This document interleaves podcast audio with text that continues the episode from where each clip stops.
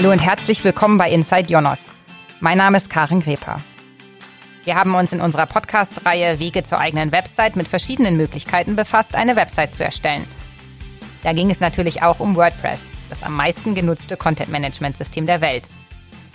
Nun wird das CMS aber nicht nur für Blogs und Unternehmenswebsites verwendet, sondern auch große Hoster wie Jonas arbeiten mit und an WordPress, um wiederum ihren Kunden die Installation und Nutzung so einfach wie möglich zu machen. Um zu erfahren, wie das konkret aussieht, habe ich mir zwei Gäste eingeladen, die uns einen Blick in den Maschinenraum von WordPress bei Jonas geben können.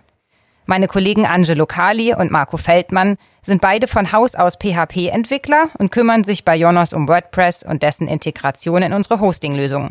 Schön, dass ihr da seid. Hallo. Hi. Zum Einstieg würde ich gerne wissen, was genau euch eigentlich an WordPress gefällt, gerade auch im Vergleich zu anderen CMSen. Also insbesondere gefällt mir an WordPress die Reichweite und ähm, auch die Community finde ich sehr, sehr gut, weil die echt äh, sehr groß ist und ja, man kann da viel mit bewegen. Angelo, was ist aus deiner Sicht das, was dir am besten an WordPress gefällt? Ich schließe mich Marco an. Es ist die große Nutzerbasis und die riesige Community und äh, natürlich auch dass man wahnsinnig viele Plugins hat und ähm, relativ einfach mit der Entwicklung von Plugins und Themes anfangen kann. Jetzt habt ihr gerade die Community erwähnt. Marco, könntest du kurz erklären, was das ist und wie die Zusammenarbeit da funktioniert? Die Community ist ein Zusammenschluss an Menschen, die daran arbeiten, WordPress voranzubringen, in jeglicher Form. Äh, sei es, ähm, dass man neue Plugins baut oder dass man WordPress selber ähm, verbessert die Community kümmert sich auch um Übersetzungen und ähm, bringt frische Ideen mit ins WordPress und so weiter und so fort. Ist das dann eher eine große Familie oder ist da viel auch Konkurrenz? Hm, man könnte es eigentlich als äh, große Familie ansehen, weil WordPress ist ja in erster Linie Open Source und auch die Plugins, die man da baut und ähm, die Menschen unterstützen sich halt gegenseitig. Selbstverständlich hat man auch irgendwo einen Konkurrenzgedanken bei bestimmten Bereichen weil es gibt bestimmte Features, wo WordPress vielleicht noch nicht ganz so alles out of the box kann, zum Beispiel beim Thema Mehrsprachigkeit. Und da gibt es dann ein paar Unternehmen, die haben sich dann halt darauf spezialisiert und bauen Plugins. Das sind mehrere Unternehmen und dementsprechend stehen die dann halt auch in Konkurrenz zueinander. So ein bisschen ein gesunder Wettbewerb darum, wer als erstes das Mehrsprachigkeits-Plugin entwickelt, das sich durchsetzen wird. Ja, genau. Also der kriegt es ein bisschen platziert. Aber der Kerngedanke von WordPress ist halt trotz alledem, dass es halt Open Source ist und dass sich daran jeder beteiligen kann. Und deswegen kennt ihr euch eigentlich mehr zur großen Familie. Stichwort Open Source. Das heißt ja, die Projektarchitektur ist erstmal grundsätzlich frei. Wie findet man denn da trotzdem dann einen gemeinsamen Nenner? Woran kann man sich bei der Entwicklung orientieren? Angelo, könntest du da uns ein bisschen Aufklärung geben? Also für Personen, die zum Beispiel im WordPress Core ähm, contributen wollen oder ähm, zu Plugins oder Themes äh, contributen wollen, das ist natürlich hilfreich, wenn man sich die WordPress-Dokumentation durchliest. Die bietet zwei äh, relativ große Development Handbooks, das Plugin Developer Handbook und das äh, Theme Developer Handbook. Und da sind im Prinzip WordPress Best Practices, Coding Standards und so weiter mit drin, die man kennen sollte, wenn man contributed. Was sind diese Coding-Standards? Könntest du das nochmal ein bisschen ausführen für Leute, die nicht damit arbeiten? Im Coding-Standard steht drin, wie der Code am Ende auszusehen hat, sodass es ähm, auch für jeden WordPress-Developer einfach zu lesen ist, weil wir beschäftigen uns ja auch sehr viel mit Code lesen, statt nur Codezeilen zu schreiben. Und deswegen ist es sinnvoll, dass man sich an diese Coding-Standards hält und den Code so formatiert, dass ein relativ einfaches und schnelles Lesen möglich ist. Okay, und das gewährleistet dann, dass alle so auf dem gleichen Level anfangen zu arbeiten oder auch verstehen, was andere eben dort gemacht haben. Zumindest gewährleistet es, dass der Code aussieht, als wäre es aus einer Feder und man dann nicht irgendwie ganz viele unterschiedliche Styles hat. Ja, genau, und einfach schneller durch den Codefluss kommt. Es geht halt in erster Linie auch äh, darum, dass sich halt, wie der Angelo schon sagte, andere sich schnell in meinem Code einlesen können. Selbstverständlich kann ich den Code auch so schreiben, wie mir gerade der Schnabel gewachsen ist. Aber laufe dann halt Gefahr, dass sich äh, andere von der Community und sehr ungern mit diesem Thema, äh, also mit dem Plugin beschäftigen, weil es halt ein Riesenaufwand für sie dann ist. Und wenn man sich an diese Coding-Standards hält, dann macht man es ihnen halt leicht, weil der Aufbau dann halt immer der gleiche ist. Ich habe mich gefragt, wie man denn eigentlich WordPress-Entwickler wird, beziehungsweise was muss man denn als WordPress-Entwickler eigentlich können?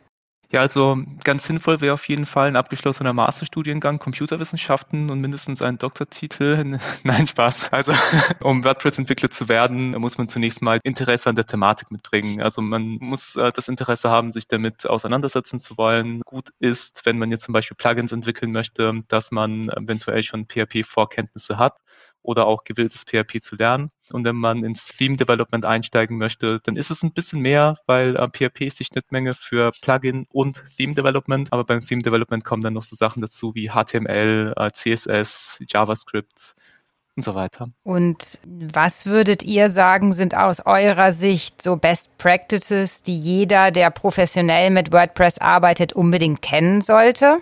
Ich denke, dass es ein bisschen drauf ankommt. Man muss es aufteilen. Als Entwickler sind die üblichen Best Practices aus der Softwareentwicklung ganz wichtig. Also die haben jetzt nicht direkt was mit WordPress zu tun, sondern dass man im Prinzip lesbaren und wartbaren Code schreibt, dass man äh, Dinge simpel hält und nicht overengineert, wenn es gar nicht notwendig ist. Ansonsten, was noch im WordPress-Kontext dazukommt, sind die WordPress-Coding-Standards. Die sind auch gerade, wenn man contributed, ganz wichtig zu kennen. Und was ich auch noch persönlich wichtig finde, ist, dass man Funktionen verwendet, die WordPress mitliefert. Also dass man jetzt nicht irgendwie das Rad neu erfindet und jede Funktion ähm, komplett neu schreibt und ähm, versucht, sich irgendwie eine Funktion zusammenzuhacken, obwohl es eigentlich eine Funktion vom WordPress Core gibt, die in der Dokumentation definiert ist, die man verwenden könnte. Marco, hast du was zu ergänzen? Ja, es war mehr so aus Anwendersicht. Oftmals reicht es nicht nur, wenn man eine schöne Idee für einen Blog hat, weil man möchte ja auch, dass der Blog gelesen wird. Und dementsprechend muss man sich mit anderen Sachen auch noch auseinandersetzen, wie zum Beispiel dem Thema SEO. Suchmaschinenoptimierung. Es gibt nichts Bedrückenderes, als wenn man sich Mühe gibt mit einem Blog und äh, viele, viele Abende halt damit verbringt, äh, zu, äh, zu schreiben und am Ende liest es keiner. Da gibt es schöne Plugins auch, die einen da unterstützen, wie zum Beispiel das, das Yoast-Plugin, Genau, das nimmt einen zum großen Teil die Arbeit ab und platziert halt in, in der WordPress-Instanz im Backend dann nochmal so kleine Felder, wo es darauf hinweist, hey, hier gucke mal, hier kannst du noch ein bisschen optimieren, schau dir das doch bitte mal an. Und dann kann man damit auch gewährleisten, dass der Blog dann auch gelesen wird. Darüber hinaus empfehle ich immer noch, dass man ein äh, Backup-Plugin installiert. Da gibt es auch wahnsinnig viele, die man dann halt äh, direkt in, in, in WordPress finden kann im Bereich Plugins. Da gibt man einfach mal Backup ein und dann kriegt man schon einige vorgeschlagen. Du hast gerade gesagt, die man so in WordPress findet. Das ist eine Frage, die ich mir immer stelle. Also es gibt ja unglaublich viele Plugins und Themes. Wie finde ich denn das richtige Backup-Plugin, um bei dem Beispiel zu bleiben? Also ich orientiere mich da tatsächlich eigentlich eher daran, wie viele Benutzer dieses Plugin halt bereits verwenden. Und das sieht man auch in WordPress selber. Da geht man halt in den Plugin-Bereich und gibt den Namen von diesem Plugin ein und ähm, dann kriegt man halt eine Auswahl. Und dann steht dann halt da, wie viele Benutzer sich jeweils dieses Plugin installiert haben. Und ich bin mir jetzt gar nicht so sicher, aber ich meine auch, dass es eine Art Rating ist, wie zufrieden die damit sind. Das ist auch ein guter Anhaltspunkt, gerade auch vielleicht für Endnutzer, die sich nicht so gut auskennen. Also ihr als Entwickler könnt wahrscheinlich sehr gut beurteilen, taugt das Plugin was oder nimmt man eher ein anderes, aber das kann der Endanwender ja nicht unbedingt immer selber so in die Tiefe beurteilen. Äh, wir haben jetzt ja schon einige Male auch so die Wörter Themes und Plugins fallen lassen. Ähm, entwickelt ihr sowas auch selber? Wir sind äh, überwiegend Plugin-Developer. In meiner Laufbahn als WordPress-Entwickler ist es schon vorgekommen, dass ich ein Theme entwickelt habe. Bei Jonas konkret nicht. Bei uns in der Abteilung entwickeln wir überwiegend WordPress-Plugins, um unseren Usern ähm, einen Mehrwert zu bieten. Das ist eine sehr schöne Überleitung zum Thema WordPress und Jonos, weil ihr arbeitet ja nun nicht nur direkt an WordPress, sondern eben auch bei Jonos. Und da würde mich interessieren, wie sich denn eure Arbeit an und mit WordPress von der Arbeit eines WordPress-Entwicklers in freier Wildbahn unterscheidet. Also wie arbeitet ihr? Am Ende ist es so, äh, unsere Aufgaben werden halt für jeden Sprint werden geplant. Ein Sprint geht bei uns zwei Wochen lang. Und da setzen wir uns mit unserem Product Owner zusammen und überlegen, was wir denn halt alles machen können in den jeweiligen Sprints. Und ähm, schlussendlich ist es ja so, der Product Owner gibt uns die Aufgaben vor, was wir machen sollen. Aber in der Praxis ist dann halt so, dass wir schon die Möglichkeit haben, unseren PO so ein bisschen zu beeinflussen und dann sagen, hey, guck mal hier, das ist doch, das wäre doch eine coole Sache, wenn man daran bauen könnte und so. Und wenn man halt genug Überzeugungsarbeit leistet, dann kriegt man dann halt auch mal so ein Projekt durch, wo man sagt, hey, das könnte dem Kunden doch aus meiner Sicht her einen richtigen Mehrwert bringen. das ist eigentlich nicht nur in der Theorie so. Wir haben einige Projekte, die auf unserem Gedanken halt gewachsen sind, von Jill und meiner. Zum Beispiel haben wir jetzt vor kurzem ähm, ein Projekt auf die Beine stellen können. Das, wir haben das Ionis Journey genannt. Und das ist eigentlich ein Onboarding-Tool für WordPress, weil wir gehen eigentlich davon aus, dass unsere Kunden für Managed WordPress eigentlich eher welche sind, die sich vielleicht gar nicht so in der Tiefe mit WordPress auskennen und das vielleicht so ihre ersten Gehversuche damit machen. Und dazu halt dieses Onboarding-Tool. Wenn ich mich mit WordPress dann beschäftige und wie du gerade sagtest, auch noch nicht die Erfahrung damit habe, inwiefern hilft mir diese Jonas Journey dann? In erster Linie gibt es eine Tour durch die gesamte WordPress-Instanz, zeigt dir Felder auf, wo du klicken kannst und was passiert, wenn du dann klickst und ähm, gibt dir Hilfestellungen, wie man sich ein, äh, zum Beispiel einen Artikel erstellt. Und das funktioniert indem es äh, bestimmte Bereiche immer highlightet. Man muss sich vorstellen, der Rest von, äh, von der Instanz wird halt abgedunkelt und die relevanten Bereiche werden, äh, über die gerade gesprochen wird in dieser Journey, werden dann über so einen Taschenlampeneffekt, werden die dann gehighlightet und äh, so ein bisschen umrandet, dass man auch ganz sicher gehen kann, dass es sich jetzt gerade um dieses Thema handelt und man halt durchgeführt. Wenn ich mir jetzt ein WordPress installieren würde, wäre ich, glaube ich, sehr dankbar über so eine Reise durch die WordPress-Installation, die ihr euch ausgedacht habt. Interessant dabei ist, du kannst dein Tempo selber bestimmen bei diesem Plugin. Du kannst zum einen selber ähm, klicken, wenn du soweit bist, oder du klickst halt auf den Autoplay-Modus und dann lehnst du dich zurück und lässt dich einfach berieseln von unserem Plugin. Das führt dich dann durch die komplette Instanz, durch alle möglichen Bereiche und zeigt dir, wie man einen User anlegt und so weiter und so fort. Ihr habt dieses Projekt im Rahmen von der sogenannten Slack-Time entwickelt. Was genau ist das denn eigentlich, Angelo, und was macht ihr da? Also Slack-Time, das bezeichnet bei uns einen Tag in äh, zwei Wochen, an dem wir an eigenen Projekten oder Ideen arbeiten können. Wir können dabei frei entscheiden, was wir in der Zeit machen und dementsprechend ist uns während der Slack-Time diese Idee von Journey gekommen, beziehungsweise haben wir dran gearbeitet und haben das dann so vorbereitet, dass wir es bei unserem PO pitchen können und das dann auch am Ende beim User landet. Die Voraussetzung für dieses Slack-Time-Thema, was wir eigentlich frei wählen können, ist, dass es dem Unternehmen in irgendeiner Form halt einen Mehrwert bietet. Also keine Ahnung, ich kann jetzt in meiner Homeoffice-Zeit in Slack-Time nicht die Küche aufräumen Das funktioniert gar nicht. Es muss halt einen Mehrwert bieten. Aber es ist halt unsere Möglichkeit, halt uns dann auch so ein bisschen gedanklich auszutoben. Ja, mal so Sachen ausprobieren, die vielleicht gar nicht so auf der Roadmap sind, aber wo wir halt der Meinung sind, Mensch, das könnte wirklich was sein, womit wir unsere Kunden begeistern können. Und schlussendlich ist es ja auch das, was wir machen wollen als Entwickler. Das ist der Grund, warum wir Entwickler sind. Wir möchten die Leute da draußen erreichen, wir möchten sie begeistern von dem, was wir tun.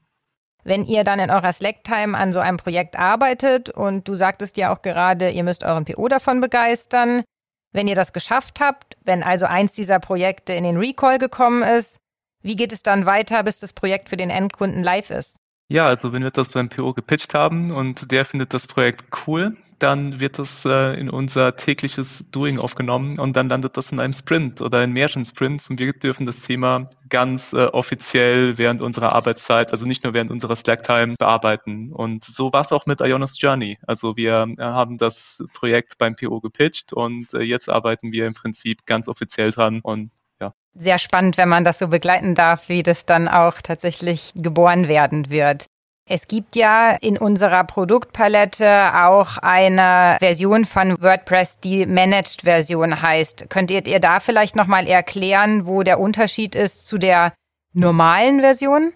Ähm, unsere Managed-Version, die bietet halt weitaus mehr Features als die Standardversion der Großteil von den Sachen, die wir anbieten, wie zum Beispiel äh, unser Single Sign-On oder auch Journey und oder der äh, Ionos Assistant, das sind so die Plugins, die wir dann halt unseren Kunden anbieten, sind in erster Linie für Managed. Das ist halt ein erweiterter Funktionsumfang. Aber nicht nur das. Mit dem Managed WordPress sorgen wir dafür, dass die WordPress-Instanzen automatisch, was heißt automatisch, durch uns auf dem aktuellen Stand gehalten werden. Das heißt, der Kunde muss nicht permanent in seine WordPress-Instanz gehen und äh, dann auf äh, Update klicken. Das vergisst man gerne mal. Und dann hat man Sicherheitsrisiken und dann verliert man vielleicht die Kontrolle über seine, über seine WordPress-Instanz, ohne dass man es wirklich mitkriegt, weil sich jemand reingehängt hat. Und mit dem Managed WordPress passiert das nicht. Kann man also sagen, das ist wie so eine Art Fallschirm für Nutzer, die sich auch nicht so gut auskennen, den wir dann anbieten? Ja, kann man, kann man so sagen, ja. Oder nicht nur für Benutzer, die sich äh, nicht damit nur so auskennen, sondern vielleicht, äh, die einfach sich eine Webseite bauen wollen und dann für lange Zeit nichts mehr damit zu tun haben wollen mit dem Backend. Neben der Jonas Journey fiel auch der Begriff Jonas Assistant, der im Rahmen vor allen Dingen der Managed WordPress-Version angeboten wird. Was ist das? Wie muss ich mir das vorstellen? Der Assistant ist ein Plugin, das den User bei der ersten Installation seiner WordPress-Instanz an die Hand nimmt und ihn so ein bisschen durchleitet. Also der User hat die Möglichkeit, einen Use Case zu wählen. Er kann zum Beispiel sagen, hey, ich möchte hier mein Business aufbauen, ein E-Shop, ich hätte gerne einfach nur einen Blog oder möchte podcasten, so wie wir das jetzt gerade machen und kann dann basierend darauf ein paar Themes auswählen. Dabei handelt es sich um kuratierte Listen, sowohl von Themes als auch von Plugins, die dann installiert werden. Das heißt, wir wählen Themes aus, von denen wir denken, hey, das, das könnte äh, mega interessant für den Kunden sein, gerade wenn er ein Podcaster ist und auch Plugins, die in diese Sparte fallen und setzen das WordPress sozusagen einmalig so für ihn auf, sodass er ein Grundset an Funktionalitäten hat, womit er dann schon mal loslegen kann. Wir verkürzen den Weg für den User zu seiner eigenen WordPress-Instanz, mit der er seinen Use Case abbilden kann. Wenn jetzt ein User dann tatsächlich angefangen hat, mit WordPress zu arbeiten und merkt, hm, mit den Funktionalitäten, die entweder Jonas anbietet oder die in WordPress selber vorzufinden sind, da habe ich was, was mir aufgefallen ist. Gibt es die Möglichkeit für Kunden Feedback zum Produkt zu geben? Ja, also für Kunden gibt es die Möglichkeit, Feedback zu geben. Sie können gerne jederzeit über den Support Feedback an uns weiterleiten, auch für die einzelnen Plugins. Wir wollen auch zukünftig eine Möglichkeit in unseren Plugins selbst in, integrieren, sodass der Kunde einmal Feedback geben kann und sagen kann, hey, was wird mir besonders gut gefallen, was für eine Funktionalität fehlt mir noch oder wie wäre es cool, wenn man welches Plugin inwiefern weiterentwickeln könnte. Wir sind immer dankbar für Feedback und genau, aktuell ist der Support die Möglichkeit, über die der Kunde das Feedback einreichen kann. Werden die Kundenideen dann auch in Produkte übernommen? Absolut, insbesondere wenn es dann halt äh, um das Thema Bugs geht. Features ist ein bisschen schwierig. Man muss halt schauen, ob es sich dabei um Einzelschicksale handelt oder ob wir dann tatsächlich mit diesem Feature einen Großteil unserer Kunden begeistern können. Da muss man ein bisschen abwiegen, weil am Ende ist halt auch eine Frage der Manpower. Wir sind aktuell zwei Entwickler, äh, die das halt stimmen. Und wir haben offene Stellen, also bewerbt euch doch. und deswegen müssen wir auch so ein bisschen priorisieren. Das ist aber nochmal ein guter Hinweis, auch Werbung für das eigene Team zu machen. Ich glaube, dass deutlich geworden ist, dass das, was ihr macht, sehr vielfältig ist. Das Content-Management-System im Rahmen von Jonos den Kunden zugänglich zu machen und eben um Features und Hilfestellungen zu ergänzen, die dem Kunden helfen. Die Jonas Journey interessiert mich zum Beispiel sehr, wie das weitergehen wird und auch wie das Feedback dazu sein wird. Ich finde es sehr spannend, was ihr macht und bedanke mich für den Einblick in eure Arbeit, Angelo und Marco, und dass ihr euch die Zeit genommen habt, mir zu erklären, was ihr als WordPress-Entwickler bei Jonos so den ganzen Tag macht. Alle Informationen rund um die WordPress-Angebote von Jonos finden Sie übrigens im Internet unter www.jonos.de slash WordPress. Den Link dazu packen wir in die Shownotes. Genauso natürlich wie auch den Link zur ersten WordPress-Episode, die wir vor einiger Zeit aufgenommen haben. Wenn Sie noch Fragen haben oder Themen für die nächsten Episoden vorschlagen möchten, erreichen Sie uns per Mail unter podcast.jonos.com oder über unsere Social-Media-Kanäle. Auf Twitter finden Sie uns unter jonos-de auf Facebook und Instagram unter Jonos Deutschland und auf LinkedIn einfach unter Jonos. Ich würde mich freuen, wenn Sie auch das nächste Mal wieder reinhören. Danke fürs Zuhören. Tschüss und bis bald.